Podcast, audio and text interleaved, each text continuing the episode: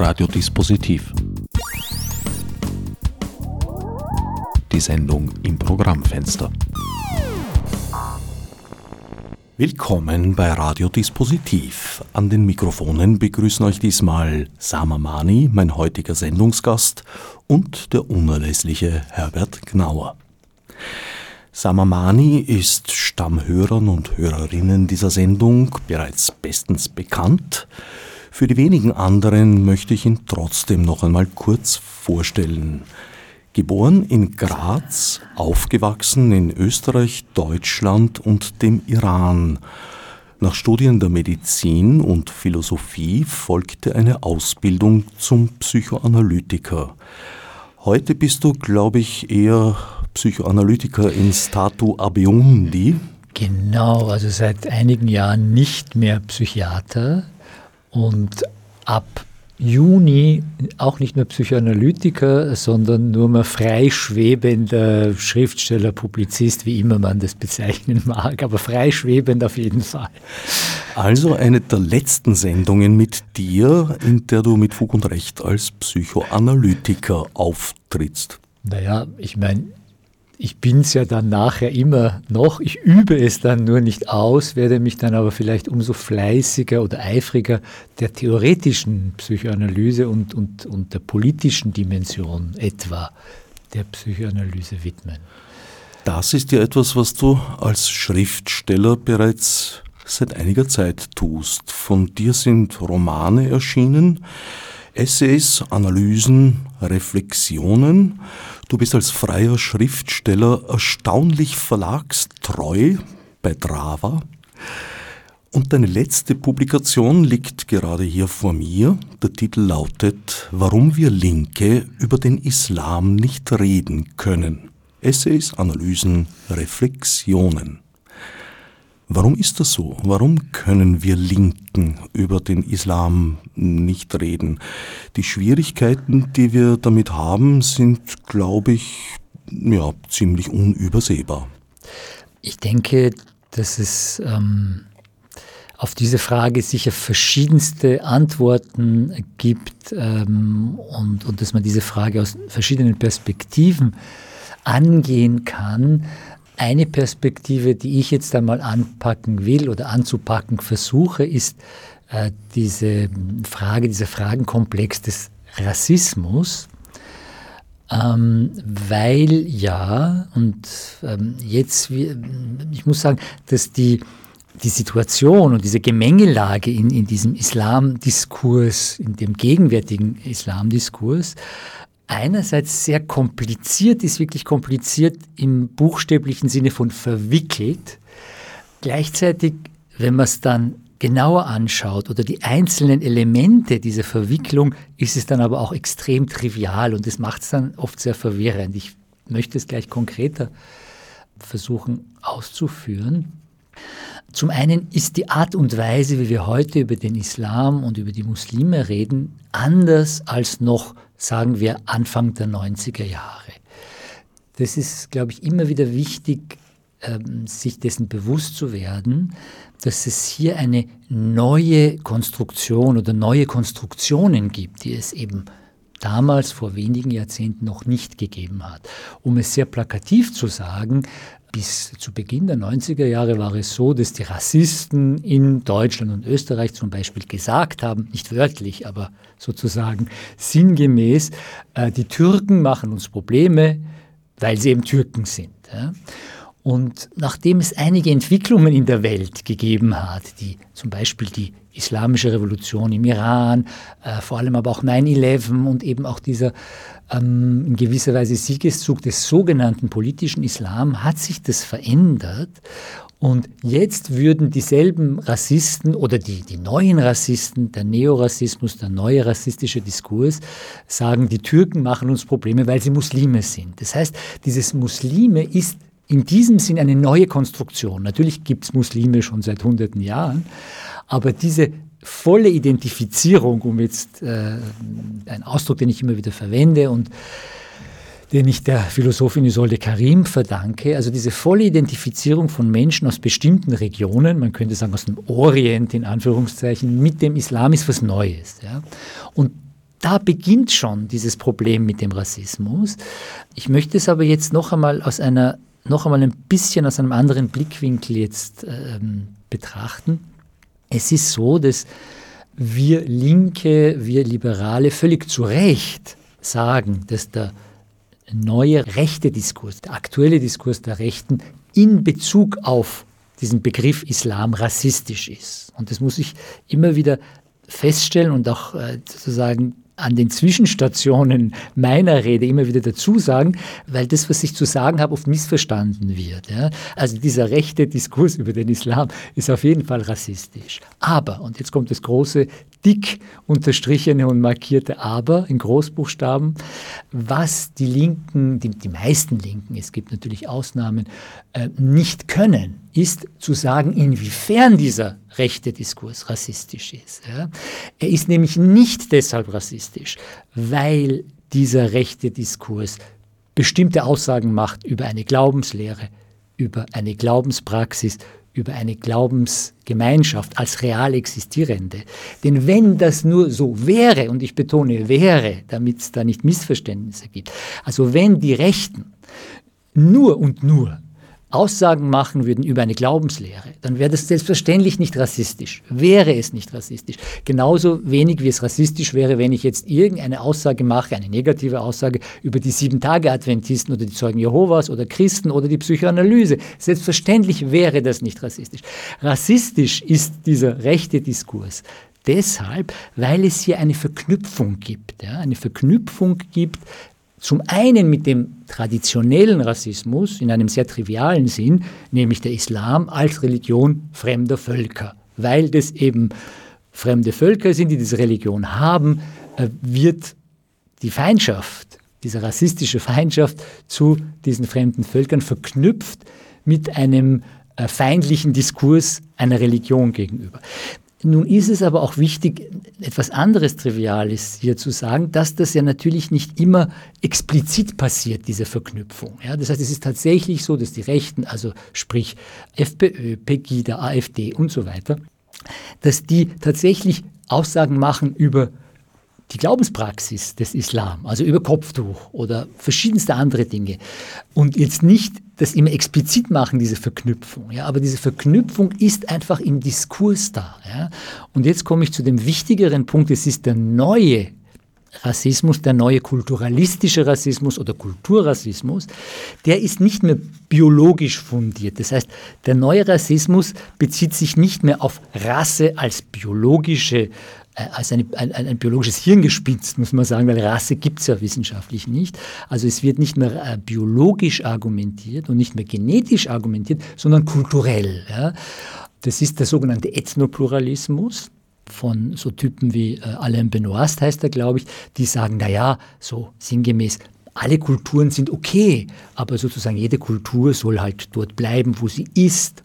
Und es ist auch das Bild, das Konzept, was die diese Ethnopluralisten von Kultur haben, ist ein festgefrorenes und es ist dann auch so, dass bestimmte Gesellschaften fest und unverrückbar verknüpft sind mit einer bestimmten Kultur in der Vorstellung dieser Damen und Herren und dass sich das auch nicht ändern kann und dass es auch homogen ist und so weiter. Das sind bestimmte Vorstellungen von Kultur, die aber dann bei genauerem Hinschauen eigentlich Vorstellungen sind von Natur, in dem Sinn Natur, so wie man sagt, dieser Mensch ist von Natur aus aggressiv, ja, also in, jetzt im Alltag. Oder eben, also quasi, das ist so eine Art Volkscharakter, wobei in Klammern gesagt, Natur ähm, hier als unveränderlich aufgefasst wird. In Wirklichkeit ist natürlich auch Natur, die, die, die, die reale Natur, nicht unveränderlich. Stichwort Biotechnik und vieles andere mehr. Ja. Aber in der Vorstellung von uns in unserer Alltagssprache auch ist Natur oft etwas Unveränderliches. Das heißt, um jetzt noch einmal zu unserem ähm, Rassismus- und, und, und, und Kulturalismusdiskurs äh, zurückzukommen, dieser neue rechte Diskurs, dieser neue rechte Rassismus bezieht sich jetzt nicht äh, auf Genetik und auf Biologie, ähm, sondern eben auf Kultur. Ja? Und das ist sozusagen ein, äh, ein, ein Kulturrassismus oder ein, ein Rassismus ohne Rasse, wird das auch bezeichnet. Das Problem ist jetzt, dass die Gutmeinenden, Linken und Liberalen, die dann diesem neuen rassistischen Diskurs entgegentreten und Gegenpositionen beziehen, diese kulturalistischen Grundlagen und Voraussetzungen nicht kritisieren, sondern genau in diesem Feld verbleiben. Ja? Nämlich schlicht und einfach daher, oder man erkennt das schlicht und einfach daran, dass sie dann ebenfalls anfangen, über den Islam zu diskutieren und nicht diesen einerseits trivialen, andererseits verwickelten Punkt oder diesen Aspekt sehen und kritisieren und dekonstruieren, dass hier eben eine Verknüpfung stattfindet zwischen einer real existierenden Glaubenslehre, eben namens Islam, und diesem Kulturalismus. Anders gesagt, in dem Moment, wo ich anfange mit einem Rechten, der mit diesem rassistischen, mit diesem neorassistischen Hintergrund etwas über den Islam sagt, in dem Moment, wo ich anfange, über den Islam mit ihm zu diskutieren, ja, zum Beispiel indem ich sage, ja, den Islam gibt es ja nicht, ja, den Islam kann man ja auch so oder so oder so interpretieren, dann mag das stimmen. Ja, aber ich bin völlig auf einem falschen Feld und das hat fatale Folgen. Das ist nicht nur eine Spitzfindigkeit, was ich sage, sondern das hat verschiedene fatale Folgen, sozusagen dieses Fehlverhalten in der Diskussion, dass das nicht nur ein, ein, ein, logischer Fehler ist, sondern das auch tiefere Gründe hat, auf die wir noch zurückkommen. Aber ich möchte kurz noch auf die Folgen dieses falschen Ansatzes bei den sogenannten Antirassisten zurückkommen. Zum einen, indem ich die wahren Voraussetzungen dieses rechten Rassismus nicht einmal berühre in der Diskussion, bestätige ich sie sozusagen. Das heißt, ich bleibe bei den Identitätsvorgaben der Rassisten, und erkenne nicht, dass die Formel dieses neuen Rassismus nicht die ist, alle Muslime sind Terroristen zum Beispiel, was natürlich auch ein Unsinn ist. Aber das ist noch nicht rassistisch. Das wäre, wenn, wenn nur das sozusagen der Diskurs der, der, der Rechten wäre, wäre das eine Art von Vorurteil gegen eine Religionsgemeinschaft oder religiöser Hass, was genauso schlimm wäre. Aber das trifft noch nicht den, den Punkt des Rassismus.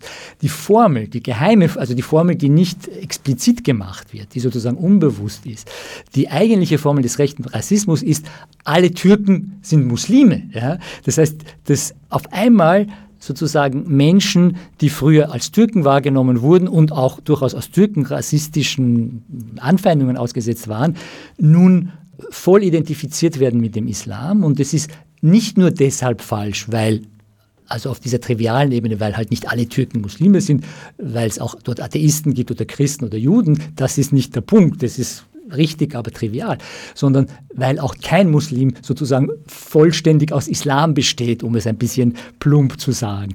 Es gibt einen Spruch von dem Psychoanalytiker Jacques Lacan, den bekanntlich niemand versteht, sage ich jetzt ein bisschen scherzhalber. Und dieser Spruch sagt, nicht nur der Bettler ist verrückt, der glaubt, dass ein König sei, ne, sondern auch der König, der glaubt, dass er ein König ist. Und das hat man jetzt verschiedentlich interpretiert und man kann das auf eine einfache äh, sozusagen Weise interpretieren, indem man sagt, der König, der mit seinem Amt als König voll identifiziert ist, sodass er überhaupt nichts anderes mehr glaubt zu sein, weil er ist natürlich als König, ist auch in dem Fall Mann, als Königin ist er Frau, er ist, äh, weiß ich nicht, heterosexuell oder homosexuell, er ist äh, Biertrinker und so weiter und so weiter. Das heißt, die Lebensrealität des Königs erschöpft sich nicht in dem Amt. Und so ist auch ein Mensch, der ähm, aus welchen Gründen auch immer sagt, ich bin Moslem, der erschöpft sich nicht völlig in, dem, in diesem Muslimsein. Und diese volle Identifizierung ist eigentlich die Formel des Rassismus und nicht, äh, jetzt komme ich zu der nächsten fatalen Folge dieser falschen Art und Weise des Antirassismus und nicht irgendwelche Dinge, die ich über den Islam sage, falsch oder richtig, nämlich das hat deshalb fatale Folgen, weil, und ich erlebe das seit vielen, vielen Jahren in vielen Diskussionen, dass meine linken liberalen Freunde oft viel weniger informiert sind über den Islam, müssen sie auch nicht sein, ja, als meine rechten Feinde, in dem Sinn, dass die sich halt oft besser informiert haben und ähm, ich habe vor kurzem zum Beispiel eine Diskussion gehabt mit einem an und, an und für sich wirklich sehr intelligenten, sehr gebildeten Freund, der genau in diese Falle gegangen ist. Und irgendein rechter Hetzer auf Facebook hat, hat wahrheitsgemäß gesagt, dass in der islamischen Scharia, wenn jemand, der in einer islamischen Familie geboren wurde und dadurch Moslem ist, austreten will aus dem Islam, ja, weil er, weiß ich nicht, Atheist oder Christ oder whatever werden will, dass darauf die Todesstrafe steht. Und das ist einfach so. Ja. Und der, dieser Freund von mir hat dann angefangen, das in Frage zu stellen. Und Da hat er sozusagen äh, in dieser Diskussion hat er in Anführungszeichen verloren. Das ist dann ein Punktesieg für die Rassisten in, in solchen Fällen, weil die halt manchmal oder in der Regel besser informiert sind als jene Linken und Liberalen, die glauben, dass Antirassismus darin besteht, irgendeine Glaubenslehre zu verteidigen. Ja? Und das ist eben sehr, sehr schade, weil sie eigentlich diesen Rassismus eben auf einem anderen Feld bekämpfen sollten und, und, und effektiv bekämpfen sollten. Und der dritte Punkt, warum das ein fataler Fehler ist mit fatalen Konsequenzen, ist, dass durch diese Verwirrung, die ich versucht habe, ein bisschen zu entwirren, sehr, sehr wichtig, eine die sehr, sehr wichtige Kategorie der Religionskritik völlig in Misskredit gerät. Ja. Ich komme aus dem Iran, vielleicht äh, haben die Hörer von den, von den jüngsten Entwicklungen im Iran gehört, wo wieder einmal ja, äh, äh massive Proteste stattfinden gegen diese Islamische Republik. Im November wurden laut Reuters 1500 Leute in wenigen Tagen, zwei, drei Tagen abgeschlachtet in diesem Land. Und ein Anliegen dieser Menschen ist, dass Religion vom Staat getrennt werden sollte. Etwas, was uns in Europa seit dem 18. Jahrhundert mehr oder weniger, in manchen Ländern mehr, in manchen weniger, aber grundsätzlich gelungen ist. Aber die Voraussetzung dafür, dass das historisch gelungen ist, war eine radikale Religionskritik ja, im 18. Jahrhundert. Ohne diese Religionskritik hätten wir heute keine mehr oder weniger säkularen Staaten. Ich erinnere mich äh, daran, äh, gelesen zu haben, dass unmittelbar vor der Französischen Revolution ein junger Mann brutalst hingerichtet wurde, weil er äh, wegen Blasphemie in, in Frankreich des 18. Jahrhunderts. Ja. Und die Voraussetzung dafür, um diese für uns selbstverständlich erscheinende Trennung von Kirche und Staat, von Religion und Politik zu vollziehen, wäre natürlich eine radikale Religionskritik in unseren Ländern. Unsere Länder heißt es in jenen Ländern, die halt islamisch geprägt sind. Und äh, im Iran zumindest wird dann regelmäßig diese Religionskritik äh, und, und diese Forderung nach einer Emanzipation der Gesellschaft von Religion mundtot gemacht, oft auch buchstäblich, mit dem Verweis auf Islamophobie. Das heißt, diese Diskussionen hier im Westen werden zumindest im Iran, aber ich bin sicher auch in anderen islamisch geprägten Ländern aufmerksam verfolgt. Und aus diesen Fehlern, die ich äh, vorhin schilderte, wird dann Kapital geschlagen für so ein mörderisches Regime wie das Regime im Iran, die dann sagen, ja, wenn jemand das, den Islam kritisiert, ist er ein islamophober Rassist oder ähnliche Dinge. Ich möchte noch mit einem Satz diesen Teil unseres Gesprächs vielleicht abrunden. Das nämlich, ich habe jetzt vorhin von, von Fehlern der Linken oder vieler Linken und Liberalen gesprochen. Das sind aber nicht einfach irgendwelche logischen Denkfehler. Es geht hier nicht nur darum, jetzt äh, schulmeisterlich und enzyklopädisch irgendwelche Denkfehler richtig zu stellen, sondern diese Denkfehler, und das sage ich jetzt als Psychoanalytiker, haben tiefere Ursachen, auf die wir vielleicht im, im weiteren Verlauf des Gesprächs noch zu sprechen kommen sollten. Es passiert also paradoxerweise eigentlich das Gegenteil von dem, was im Nationalsozialismus geschehen ist. Damals wurde ein vordem eigentlich kulturell und religiös determinierter Antisemitismus gewandelt in einen biologisch determinierten und dadurch unentrinnbar gemacht, mhm. weil seine Religion kann man ändern, man kann konvertieren, man kann sich auch kulturell verändern, seiner Biologie kann man nicht entkommen. Mhm. Und diesmal läuft das genau umgekehrt mhm. und hat aber zur Folge, dass sozusagen ein, ja, eine ganze Weltgegend unter eine einzige Haube gestülpt wird, die da heißt Islam noch mit der Unterscheidung zwischen Islam und Islamismus, worunter man üblicherweise den politischen Islam versteht. Aber im Prinzip werden dann alle über einen Leisten geschoren, was definitiv ja überhaupt nicht stimmt, weil die islamische Welt in sich selbst ja zutiefst gespalten ist. Ja, ja, aber diese äh, sozusagen dieses Argument, das natürlich völlig stimmt, äh, dass die islamische Welt in sich gespalten ist, trifft noch nicht das Wesentliche. Das Wesentliche ist, dass diese Länder, die vom Islam geprägt sind, dass es dort noch andere, also das ist etwas extrem Triviales, was ich jetzt sage, dass es auch noch andere Dimensionen des gesellschaftlichen Lebens gibt, wie überall sonst. Ja, das heißt, es gibt genauso wie es in Europa oder in Österreich selbstverständlich nicht nur das Christentum gibt, sondern auch verschiedene andere Faktoren, die Gesellschaft bestimmen. Ja. Ist es auch in den islamisch geprägten Ländern so, dass es nicht nur den, der Islam ist ein wichtiger Faktor natürlich. Ähm, als Religionskritiker müsste man sagen, ein viel, auch sozusagen im Moment und in der, in der aktuellen Realität viel zu gewichtiger Faktor und aber so ist es. Aber es gibt natürlich auch andere Faktoren. Und zwar zum einen auf der quasi rein ähm, statistischen Ebene der Menschenmassen und dann auch auf, auf der individuellen Ebene. Ich möchte es kurz auf beide Aspekte eingehen. Auf der statistischen Ebene gibt es in Deutschland zumindest ein paar empirische Untersuchungen, wo man Menschen, die aus islamisch geprägten Ländern stammen, gefragt hat, ja, wie halten sie es mit der Religion, also in dem Fall mit dem Islam. Ne?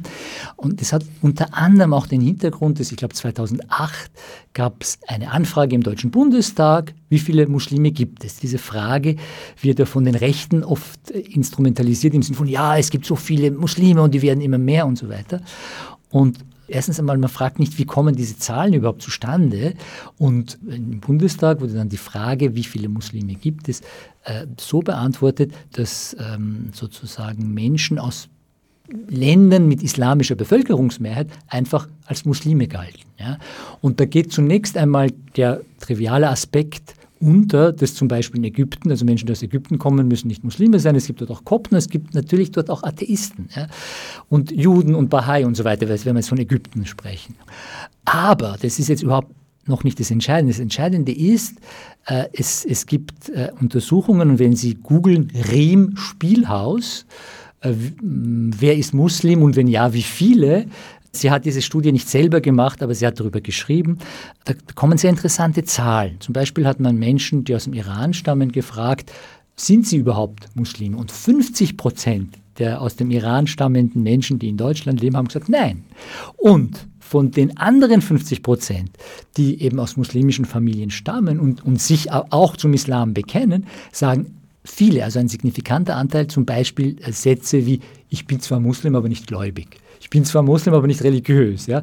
Ich habe in einem anderen Zusammenhang in Wien den Satz gehört, ich bin zwar Muslim, aber Atheist. Ja? Das ist natürlich klingt völlig absurd, aber das sind einfach äh, Selbstzuschreibungen. Ja? Wie verstehen diese Menschen dann ihr Dasein als Muslim? Ich, Wie definiert ja, sich das in ihren eigenen Augen? Das ist, eine, das ist eine sehr interessante Frage. Also ich würde zunächst einmal sagen, eben als Kultur, und das ist auch eine Bezeichnung, die dann auftaucht in diesem Zusammenhang, als kulturelle Muslime. Und das ist eben sehr spannend im Sinn von, äh, das ist aus meiner Sicht eine Art Selbstmissverständnis. Ich komme halt aus dieser Kultur quasi, ja, und, und ich habe ja vorhin gesprochen, wie der aktuelle, die aktuelle Verwendung dieses Begriffs Kultur eigentlich funktioniert. Und letztlich würde ich sagen, dass heute der Begriff Kultur durchaus auch von uns Linken und Liberalen letztlich in einem rassistischen Sinn gebraucht wird. In dem Sinn, dass es was halt früher die Genetik war, ist heute die Kultur. Ne? Also man muss verschiedene Kulturen integrieren, heißt es immer, aber die Voraussetzung, dass man das überhaupt sagt, ist, dass man die Kulturen zunächst einmal sich vorstellt als vollkommen verschiedene, und das ist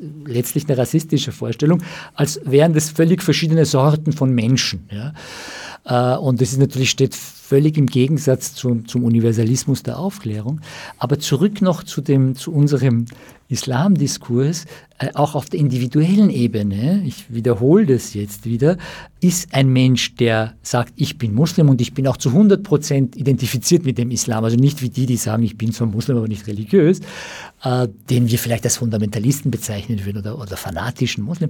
Auch der ist natürlich in der Realität seines Lebensvollzugs nicht nur vom Islam geprägt, sondern von vielen anderen Faktoren. Der mag gebildet sein oder ungebildet, arbeitslos oder, oder sozusagen arbeitend, Arbeitnehmer oder Arbeitgeber, heterosexuell, homosexuell, Punkt, Punkt, Punkt.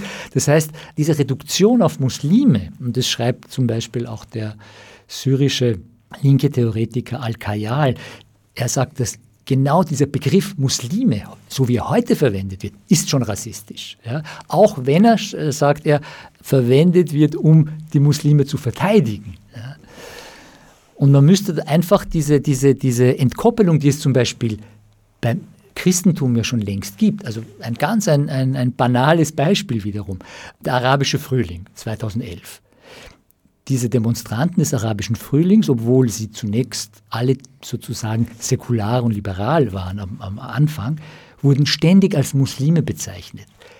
Wir machen einen Sprung zu den Gelbwesten. Niemand käme auf die Idee zu sagen, die christlichen Gelbwesten. Ja? Das heißt, das, was wir in anderen Regionen, zumindest im, im, im Westen, ja, äh, völlig selbstverständlich, äh, was für uns selbstverständlich ist, dass, dass, es, dass die Franzosen, okay, es mag eben unter den Franzosen Katholiken geben und die mögen mehr oder weniger stark damit identifiziert sein. Diese völlig triviale Logik versagt auf einmal, wenn es um islamisch geprägte Länder geht. Vielleicht noch kurz äh, du hast ja den Antisemitismus äh, erwähnt. Ich möchte noch kurz zwei, drei Sätze dazu sagen. Es ist ja ein, ein ähm, auch wiederum finde ich ein fatales Missverständnis und es gibt auch einen Text im, in diesem Buch, äh, warum wir Linke über den Islam äh, nicht ähm, reden können, über diese Behauptung, dass äh, die sogenannte Islamophobie der neue Antisemitismus sei. Der Text hat den Titel, wenn ich es richtig im Kopf habe, äh, Islamophobie in Anführungszeichen, Antisemitismus und eine Frage an Radio Erivan. Und ähm, die These ist eigentlich die, dass wenn wir Antisemitismus und, und Islamophobie sozusagen mehr oder weniger gleichsetzen, gehen wir unausgesprochen von einer Formel aus, und zwar von der Formel des sowohl der Antisemitismus, Rassismus sei, als auch Islamophobie. Und beides ist falsch. In folgendem Sinn. Also Antisemitismus hat natürlich, äh, so wie du ihn vorhin angedeutet hast, in einem bisschen anderen Zusammenhang, hat natürlich Berührungspunkte mit dem Rassismus, insofern der Antisemitismus, der moderne Antisemitismus sozusagen genetische und biologische Grundlagen hat oder solche Grundlagen fantasiert. Ja. Allerdings gibt es einen, einen sehr entscheidenden Unterschied zwischen äh, dem Antisemitismus und dem Rassismus. Und zwar der, darauf hat zum Beispiel der Moishe Poston, der vor nicht allzu langer Zeit verstorbene kanadische Historiker, aufmerksam gemacht, dass zum Beispiel den, der moderne Antisemitismus den Juden einerseits vorwirft, die Ostküste, also die Juden sind die Banker, die Kapitalisten der Ostküste, andererseits aber historisch die Bolschewiken sind jüdisch, ja, also völlig gegensätzliche Strömungen. Und das hat den Poston äh, zum, zum Nachdenken gebracht. Wie gibt es das? Warum gibt es diese komische Widersprüchlichkeit bei den Juden? Sowas finden wir im Rassismus nicht. Also so, wenn jemand sagt, Orientalen, in Anführungszeichen wie ich, sind, weiß ich nicht, faul oder grausam oder äh, da gibt es diese Widersprüchlichkeiten nicht weil es im Antisemitismus letztlich nicht um ein Vorurteil gegen Juden als real existierende Menschengruppe geht, sondern im Antisemitismus, der Antisemitismus ist eine Weltanschauung. Und in dieser Weltanschauung werden die Juden als geheime Macht imaginiert hinter dem, was, was Postone, finde ich sehr plausibel, äh, ähm, was er so diese unheimlich abstrakte Macht des Kapitalismus oder des Kapitals nennt. Damit meint er, dass im modernen Kapitalismus sehr viele, um es jetzt sehr vereinfacht zu sagen, dieses Prinzip des Abstrakten beherrschend ist. Was damit gemeint ist, ist, dass wenn ich zum Beispiel ein Arbeitgeber bin, ja, der Arbeitnehmer engagieren will und anstellen will, dass ich wenn ich sozusagen ein guter Kapitalist bin, es mir völlig wurscht ist, ob mein Angestellter, ob der jetzt ähm, welche Sprache der spricht, welche Nation, welche Religion, welcher kulturelle Hintergrund. Das ist dieses sogenannte Abstrakte. Konkret wäre aus der Sicht der Antisemiten, dass ich Rücksicht nehmen würde auf Sprache, auf Herkunft und so weiter. Das hat sich gezeigt, ich glaube 1970 im Wahlkampf, äh, damals Klaus, der ÖVP-Kandidat, gegen Kreisky. Und die Plakate der ÖVP damals ähm, die lauteten Klaus ein echter Österreicher. Und es war klar, was gemeint ist. Der Kreisky als Jude kann kein echter Österreicher sein. Ja? Und das Echte ist sozusagen das Konkrete. Und den Juden äh, wird sozusagen vorgeworfen, dass sie diese Abstraktheit verkörpern, dass sie die Verkörperung, die Konkretisierung dieses Abstrakten sind. Und die Lösung, die sozusagen der, Antisemit, der moderne Antisemitismus als ein, ein, eine schräge Art von Antikapitalismus anbietet, ist einfach die Eliminierung der Juden. Also die Juden sind sozusagen, sie werden identifiziert mit diesen abstrakten, mächtigen Aspekten des Kapitals, das sich überall auf der Welt verbreitet und äh, eben nicht konkret fassbar ist. Das, man sieht es ja auch bei den, bei den aktuellen rechten Parteien, äh, die sozusagen pochen darauf, auf ähm, nationale Rechte im Unterschied zu der Globalisierung. Das, das ist auch sozusagen diese Denkbewegung. Ähm, Im Unterschied eben zu der Sichtweise, die die Rassisten zum Beispiel auf meinetwegen Türken haben oder Araber, die werden ja als echt wahrgenommen. Die sind zwar echt, aber fremd.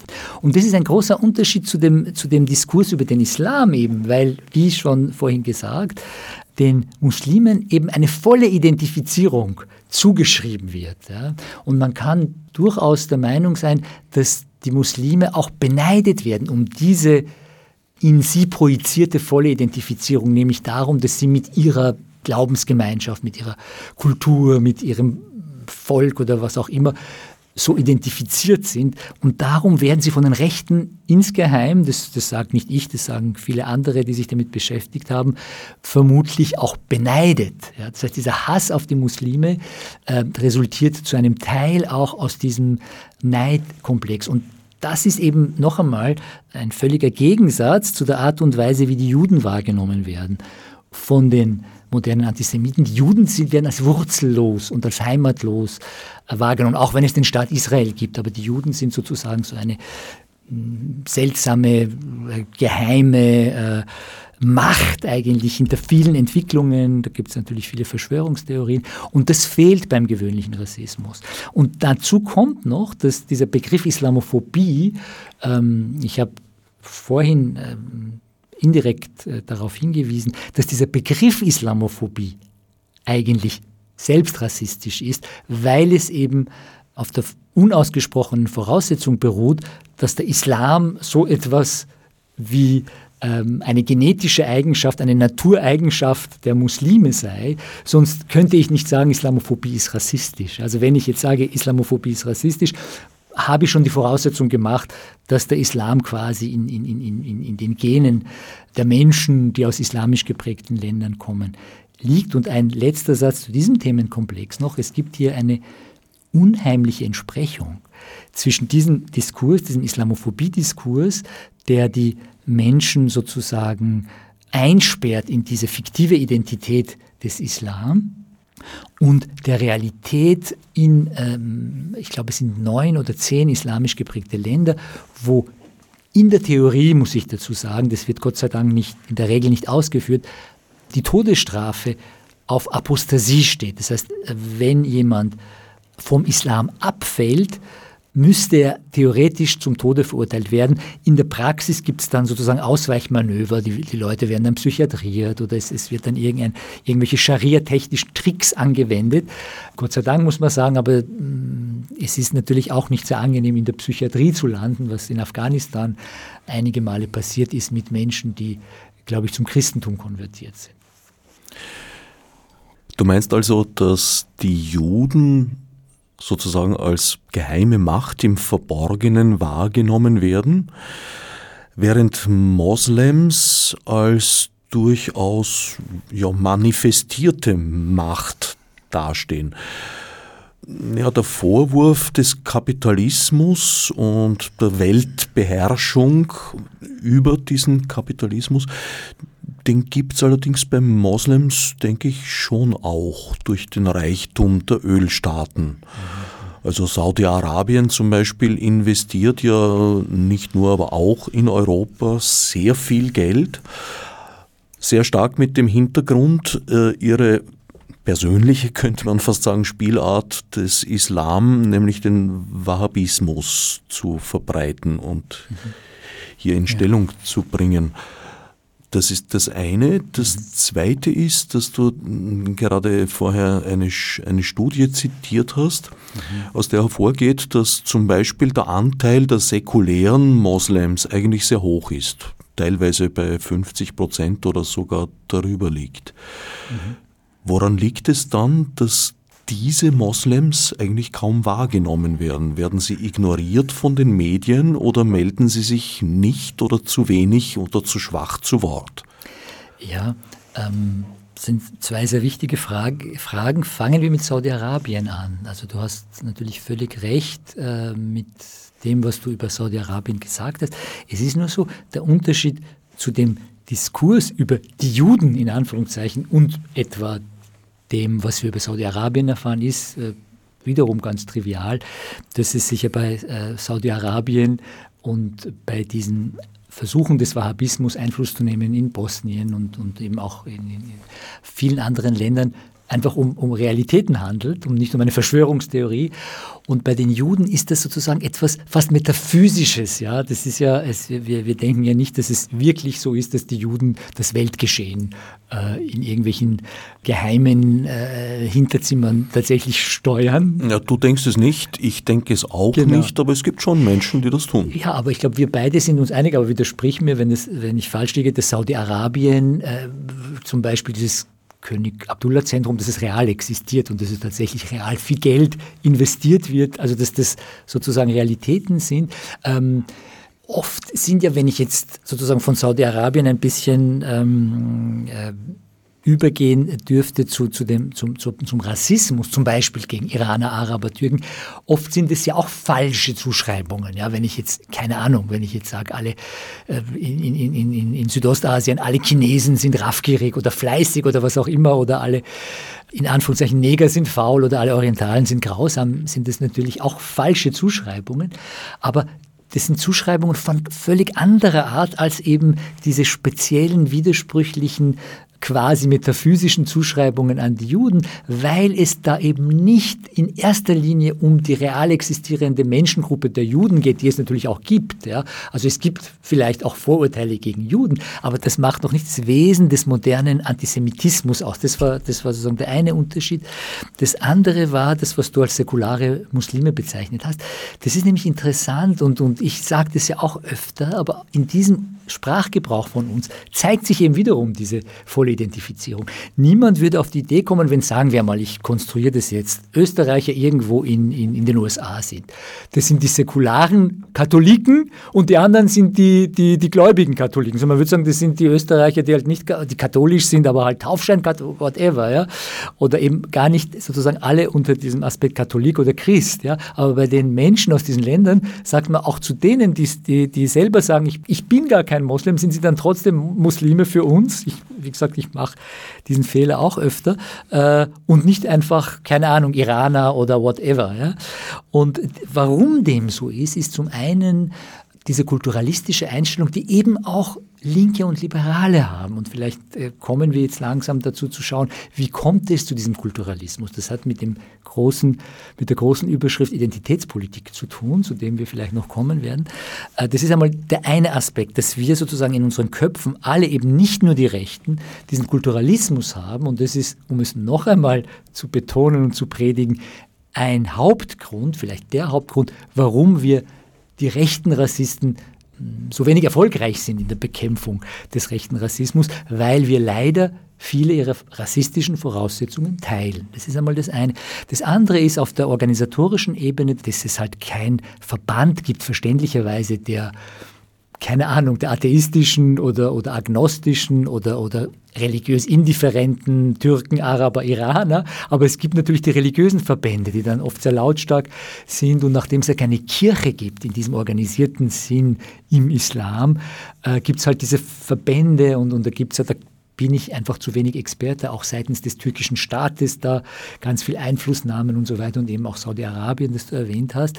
Also die sind halt stark irgendwie präsent, aber die nicht religiösen sind halt jetzt abgesehen von den Ex-Muslimen, die, die in Deutschland ein bisschen organisiert sind, die haben halt keine Organisationsstruktur und ähm, sind halt auch nicht ein, eine homogene organisierte Gruppe, wobei ich auch sagen muss, dass auch sehr viele Menschen, die sozusagen im Herzen quasi Muslime sind, nicht unbedingt etwas mit diesen Organisationen zu tun haben, mit diesen religiösen Organisationen zu tun haben müssen, aber die stellen sich halt hin und, und erscheinen dann als Vertreter und Repräsentanten von ganzen Bevölkerungsgruppen, eben von allen, weiß ich nicht, Türken, Arabern, Iranern und so weiter, was sie natürlich real nicht sind. Also es spielt der Organisationsgrad hier eine Auch, entscheidende sicher. Rolle. Ja. Und die dadurch erwachsende, ja ich möchte eigentlich sagen, protokollarische Macht, die damit verbunden Absolut. ist. Aber ich würde sagen, das ist sicher ein sehr, sehr wichtiger Faktor, das organisatorische, aber ich würde meinen, bis zum Beweis des Gegenteils, dass dieser kulturalistische Denk, diese kulturalistische Denkweise, diese Haltung, die wir haben, noch wichtiger ist als der wichtige Faktor Organisation, der natürlich auch sehr ins Gewicht wird. Wir haben jetzt äh, meines Erachtens zu Recht es vermieden, auf einzelne Thematiken einzugehen, wie zum Beispiel die Kopftuchdebatte, sondern versucht in einem eher überblickenden genau. Gespräch uns zu nähern. Jetzt stellt sich die Frage, wir befinden uns da in einem, einem Zustand der Verwirrung, und zwar der allseitigen Verwirrung. Wie kommen wir da wieder hinaus? Wie könnte ein Diskurs aussehen, der sich fruchtbar und sinnvoll auseinandersetzt? Ja, frag mich was leichteres. Ähm, aber schauen wir uns das einmal an. Äh, ich glaube, äh, es gibt sicher viele Aspekte, was mir gerade vielleicht zufällig als erstes einfällt. Gerade Intellektuelle haben manchmal Angst, Banalitäten und Trivialitäten und Selbstverständlichkeiten zu sagen und zu wiederholen und immer wieder zu wiederholen und jahrzehntelang zu wiederholen. Ein Freund von mir hat mir das äh, indirekt einmal vorgeworfen und gesagt, das, was du sagst, oder manches, nicht alles, aber manches von dem, was du sagst mit dieser vollen Identifizierung und das, was wir heute bislang besprochen haben, das ist doch sehr banal und das stimmt auch, ja, zum Teil. Und, und, und äh, ich habe darüber auch nachgedacht und das hat unter anderem auch damit zu tun, dass es in, im, im, gesellschaftlichen Diskurs nicht nur keinen Fortschritt gegeben hat in den letzten Jahrzehnten, sondern wirklich massive Rückschritte. Dass Dinge, die ich sage jetzt ein Beispiel, dass zum Beispiel die Tatsache, dass der soziale Aspekt, also sozusagen die Zugehörigkeit zu einer sozialen Schicht auch sehr wichtig ist oder vielleicht wichtiger ist als die Zugehörigkeit zum Beispiel zu der Gruppe der Türken oder der Muslime oder der Iraner. Ja. Das ist etwas, was meiner Erinnerung nach in den 80er Jahren völlig klar war und eigentlich heute auch klar sein müsste und vielleicht auch klar ist, aber immer wieder in den Hintergrund gedrängt wird. Ja. Also triviales Beispiel wiederum, das auch schon alt ist, in den USA gibt es auch Türken, so wie es in Deutschland und Österreich gibt, aber sie scheinen einer anderen Schicht anzugehören. Also es sind nicht das sind keine Arbeiter und, und Angestellte, sondern das sind Professoren und so habe ich es mir sagen lassen und Juristen. Und die werden dann ganz anders wahrgenommen. Schon, weil sie eine andere Kultur haben, weil Kultur ist eben nicht nur äh, ähm, Teppiche und, und Kunsthandwerk und Musik und so, sondern Kultur ist zum Beispiel auch äh, eben ähm, welchen Bildungsgrad ich habe und, und äh, welcher sozialen Schicht ich angehöre. Das sind sehr triviale Dinge. Auch die Dinge, die ich vorhin sagte, sind zum Teil trivial, aber Sie sind aus, aus Gründen, und ich möchte jetzt vielleicht doch auf das Thema Identitätspolitik zu sprechen kommen, auch im Zusammenhang mit einer Frage, was kann, können wir denn tun? Ich glaube, das Erste ist einmal überhaupt diese Verwirrung überhaupt einmal zur Kenntnis zu nehmen und zu versuchen, ein bisschen zu verstehen, äh, was, was wir sagen, wenn wir reden, äh, was überhaupt Sache ist und wie es dazu gekommen ist, dass wir so reden, wie wir jetzt reden. Beispiel eben das mit dem, dass wir heute äh, die Menschen gleich in dieses äh, in diese Schublade Muslime stecken. Ich sage ein konkretes Beispiel zu, zu dem, was ich jetzt gerade ähm, ähm, angesprochen habe oder angedeutet habe. Muna Dusta war in der Regierung Kern, an die wir uns noch dunkel erinnern, ich glaube 2016, 17, Staatssekretärin, unter anderem zuständig für Digitalisierung und Beamte. Und Muna Dusta wurde in den verschiedensten Medien, auch in linksliberalen Medien wie dem Standard, immer wieder reduziert auf ihr vermeintliches Muslimsein. Ich sage vermeintliches, weil sie immer wieder gesagt hat, ich bin nicht praktizierende Muslime. Ja? Und äh, ich habe ein, ähm, ein Interview gelesen des Standards mit der Mona Dusta, wo ich glaube, die erste Frage war, Sie sind das erste muslimische Regierungsmitglied. Und sie hat dann daraufhin gesagt, naja, okay, ja, das ist mein Background und das ist bemerkenswert, aber ich bin auch die erste Kaisermüllnerin, ist auch interessant, aber das ist nicht das Wesentliche. Ich bin unter anderem für Digitalisierung und für Beamte zuständig. Im weiteren Verlauf dieses Interviews mit dieser linksliberalen Zeitung wurde sie weiterhin reduziert auf, diese, auf, auf Muslime, auf Terrorismus, auf Kopftuch. Ja? Und das meine ich eben mit dieser vollen Identifizierung, die wirklich wehtut, weil man, man, man hört ja in diesem Interview fast, wie sie diese Journalistinnen anfleht und sagt, bitte fragt mir auch was anderes und, und tut es mich nicht reduzieren auf dieses Vermeintliche. Oder wenn es auch tatsächlich wäre, wäre es wurscht. Also es geht mir jetzt nicht darum, wie sehr oder wie nicht, wie sehr nicht sie Muslima ist. Das wäre genauso gültig, äh, das, was ich sage, auch wenn sie eine gläubige Muslima wäre. Ja. Aber diese Reduktion ist es, die wirklich wehtut und die auch, das könnte man auch als Rassismus der Antirassisten bezeichnen. Ich möchte noch einen Aspekt hier einbringen. Das ist der, und, und da kommen wir schon dieser Identitätspolitik, die ich jetzt immer wieder anspreche, näher. Das ist der Aspekt, dass heute Nicht-Betroffene aus der Nichtbetroffenheit von Nicht-Betroffenen Kapital schlagen. Ich erläutere das jetzt. In diesem Interview zum Beispiel. Ja. Ich möchte diesen Journalistinnen, die das Interview geführt haben, absolut keine böse Absicht äh, unterstellen. Die haben das sicher aus guten Motiven gemacht, dass sie, dass sie die, die Muna Duster sozusagen unabsichtlich reduziert haben auf Muslime. Aber man darf nicht vergessen, dass sie im journalistischen Bereich, im künstlerischen Bereich, im akademischen Bereich, im politischen Bereich, auch im zwischenmenschlichen Bereich, in bestimmten Milieus ist es natürlich auch ein Bonus, wenn ich jetzt mich hinstelle und sage, okay, ich äh, betone, dass die Muna Dusta, in, das ist nur ein Beispiel, können, wir können hundert andere auch bringen, Muslima ist und so weiter. Das heißt, aus dieser angeblichen Betroffenheit dieser Mona Dusta schlage ich als Journalist Kapital, indem ich mich präsentiere als Antirassist.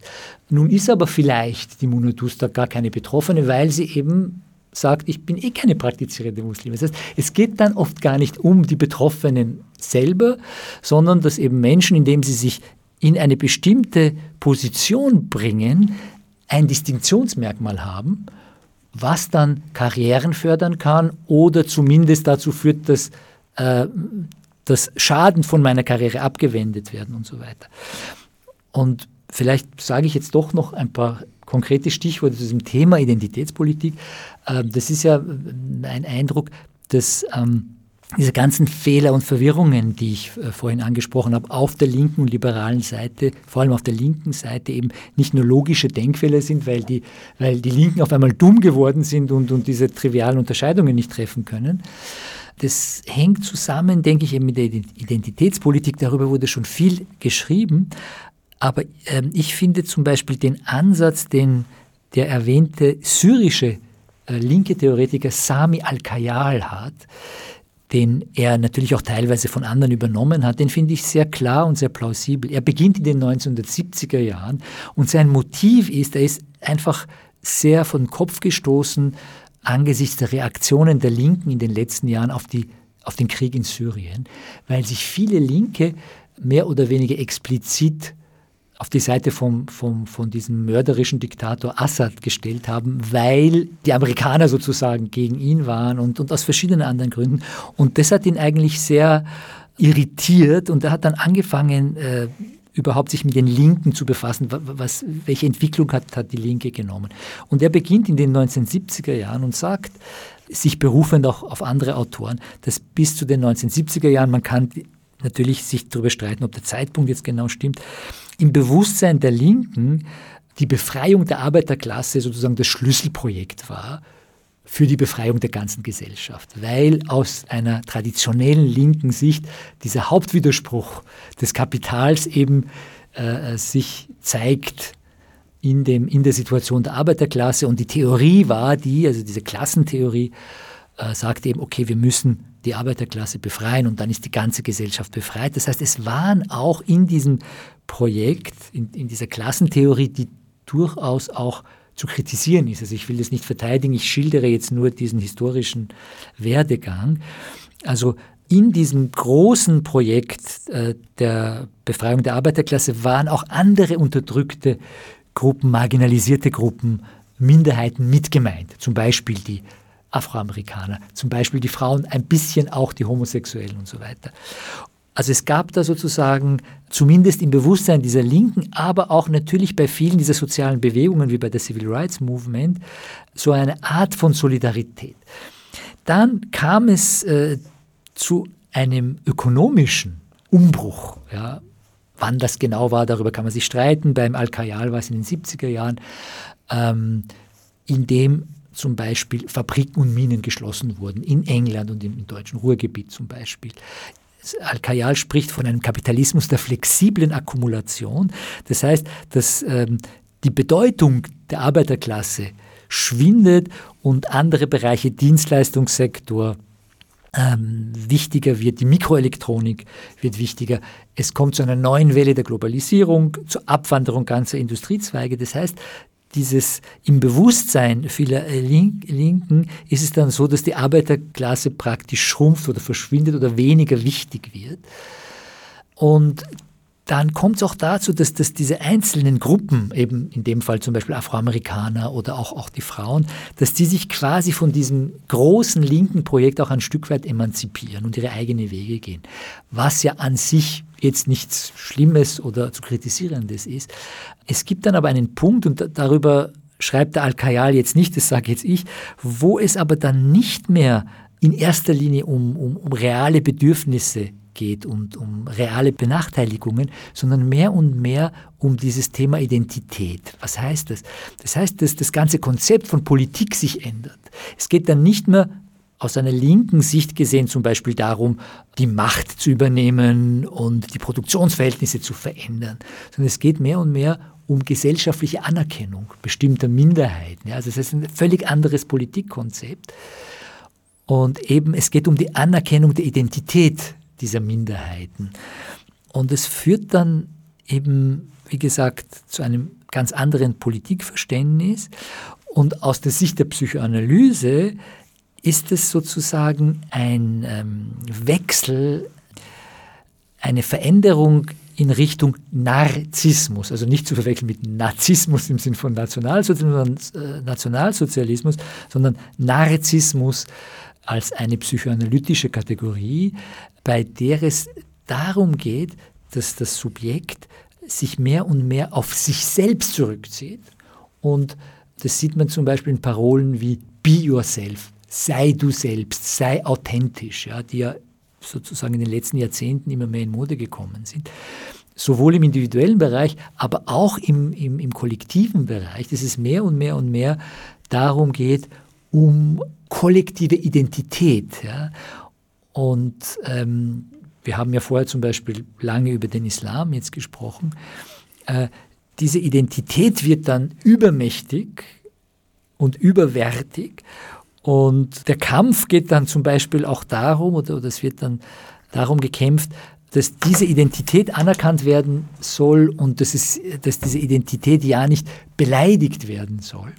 Und das hat im Übrigen auch, das ist ein Bereich, mit dem ich mich jetzt in letzter Zeit sehr auseinandergesetzt habe, auch im Kunstbereich sehr tiefgreifende Folgen gehabt, diese Art von Identitätspolitik wenn es dann zum Beispiel darum geht, dass bestimmten Künstlern verboten wird, über ein bestimmtes Thema überhaupt sich zu äußern. Ja, vielleicht können wir dann ähm, uns auch näher damit beschäftigen, was damit gemeint ist. In dem Sinn, dass dieses Thema nur unserem Kollektiv gehört und nicht dir. Du bist du jetzt nicht du als Herbert, sondern ein abstraktes Du oder ein, ein generisches, allgemeines Du. Du bist ja, was weiß ich, eine, eine weiße Frau und du kannst ja nicht verstehen, was wir äh, Angehörige der Dakota zum Beispiel gelitten haben.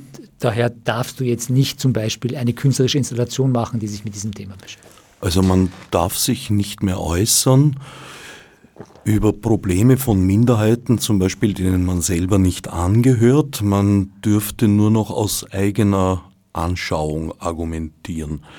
Was natürlich zur Folge hat, dass gerade Minderheiten noch viel stärker marginalisiert, weil getrennt voneinander werden. Es ist sozusagen ein Eigentor, dass man sich da schießt, weil das ist ja nicht jetzt vom, von der rechten Seite auferlegt, sondern das ist ein selbst auferlegter Zwang der gesellschaftlich progressiven Kräfte oder ja. solcher, die sich als solche verstehen.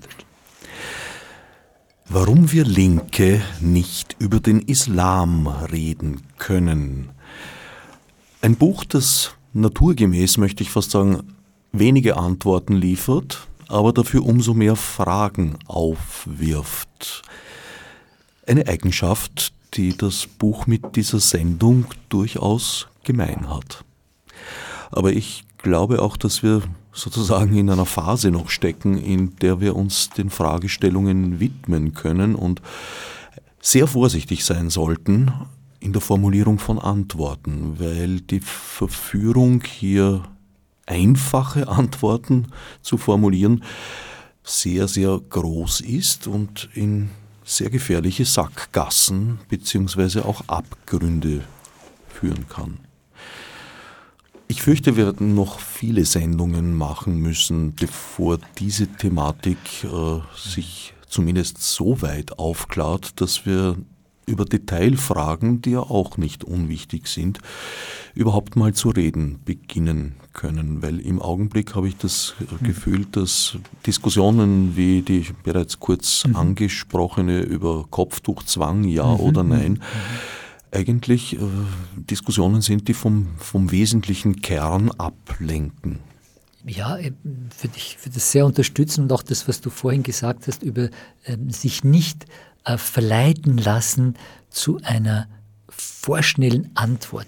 Äh, das ist, glaube ich, ganz ein wichtiger Punkt, weil wir ähm, durch vorschnelle Antworten oder auch durch Begriffsbildungen, ich würde vielleicht sagen vorschnelle Begriffsbildungen, wie eben antimuslimischer Rassismus oder Islamophobie dann der Illusion erliegen, wir hätten eigentlich das Problem durchschaut, überblickt, vielleicht sogar überwunden, äh, unbewusst, und sind sozusagen, bevor wir noch in der Sache drinnen sind, das sage ich jetzt ganz frei nach Hegel, äh, weil er sagt, dass, dass viele Menschen ähm, über die Sache hinaus sind, weil sie noch nicht in der Sache drinnen waren. Und das ist, glaube ich, bei diesen neuen Be Begriffsbildungen oder vielleicht war es früher auch so, äh, der Fall. Ich werde öfter zum Beispiel gefragt, weil ich diese Begriffe Islamophobie und antimuslimischer Rassismus kritisiere und, und, und sage, dass diese Begriffe falsch sind, weil sie den Rassisten sozusagen in die Hände spielen, werde ich dann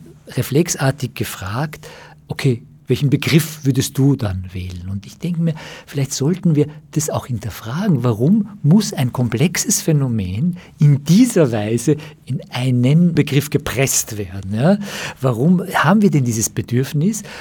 Ich weiß es nicht genau, aber ich vermute, dass es wirklich damit zusammenhängt, dass wir dann glauben, wir haben es dann erledigt irgendwie, indem wir dann irgendwie eine Etikette drauf stempeln und, und dann, dann wissen wir schon alles drüber, statt dass wir sagen, also ich sage dann immer, ich, ich habe jetzt keine Alternativen, äh, ich habe schon darüber nachgedacht, aber ich habe keine alternativen Bezeichnungen, äh, sondern ich finde es viel wichtiger, einmal überhaupt ein bisschen hinzuschauen und zu versuchen zu verstehen, was da überhaupt vorgeht. Wer näher hinschauen möchte, dem und der sei das Buch von Samamani, Warum wir Linke über den Islam nicht reden können, erschienen bei Drava, wärmstens empfohlen. Ich danke Samamani für den Besuch im Studio und allen anderen fürs Zuhören.